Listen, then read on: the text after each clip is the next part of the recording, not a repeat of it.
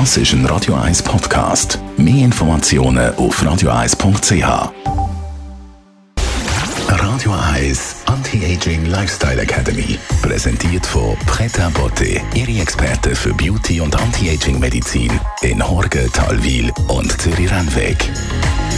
pretabotte.ch im Anti-Aging-Bereich spielen Wachstumshormone eine entscheidende Rolle. Wir wollen über das mit unserer Anti-Aging-Expertin, Frau Dr. Caroline Zepter, reden. Frau Dr. Zepter, äh, man wächst aber nicht einfach ins Uferlose, wenn man Wachstumshormone zu sich nimmt. Nein, nein, nein. Also, wenn Sie ein jungbrunnen Hormon suchen, eines, das einen die Jugend zurückgibt und äh, das Frische, dann gibt es ein Masterhormon und das ist das Wachstumshormon.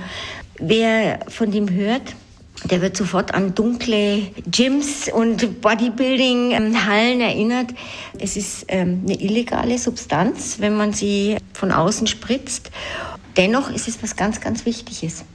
Also produziert der Körper das auch selber? Genau, das ist die große Überraschung. Wir produzieren diese illegale Substanz jede Nacht selber leider halt im Laufe des Lebens immer ein bisschen weniger.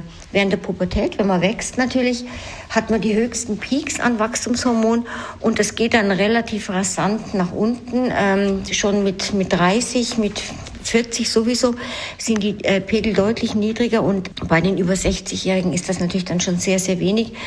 Dafür verantwortlich, warum wir insgesamt an Vitalität, auch an Muskelkraft, an Knochendichte äh, abnehmen, aber natürlich auch an Bindegewebe der Haut und warum wir irgendwann älter und schwächer werden. Das liegt unter anderem oder zum großen Teil eben an den äh, sinkenden Spiegeln von Wachstumshormonen.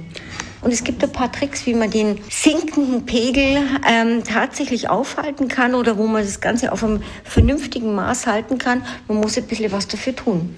Da sind wir natürlich gespannt, wenn Sie sagen, etwas tun, dann höre ich gerade Sport. Ja, wer hätte das gedacht, oder? Tatsächlich, es ist so, eines der absolut wesentlichen Dinge ist äh, Krafttraining. Das ist was, was die Produktion von Wachstumshormonen richtig, richtig ankickt und zwar in jedem Alter. Je früher man anfängt, desto weniger sinkt der Spiegel, aber auch im, im fortgeschrittenen Alter, man kann das wieder nach oben treiben. Man kann es noch ähm, optimieren, indem man abends Eiweiß isst und keine Kohlenhydrate.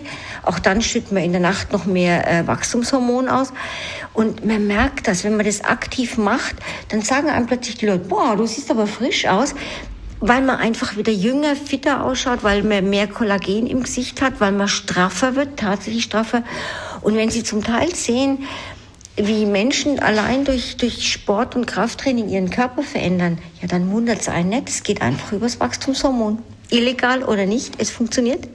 also die Freude am Sport, das kann ich nur unterschreiben. Es tut einem gut und man sieht auch danach aus. Was ganz ja Schönes mit aufs Wochenende, Frau Dr. Zepter? Auch da ein, noch ein kleiner Trick, um das Wachstumshormon wirklich, wirklich ähm, anzuregen, ist, machen Sie nüchtern Sport.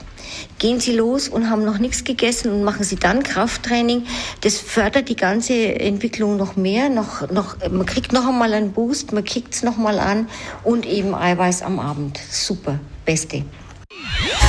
Radio 1 Anti-Aging Lifestyle Academy.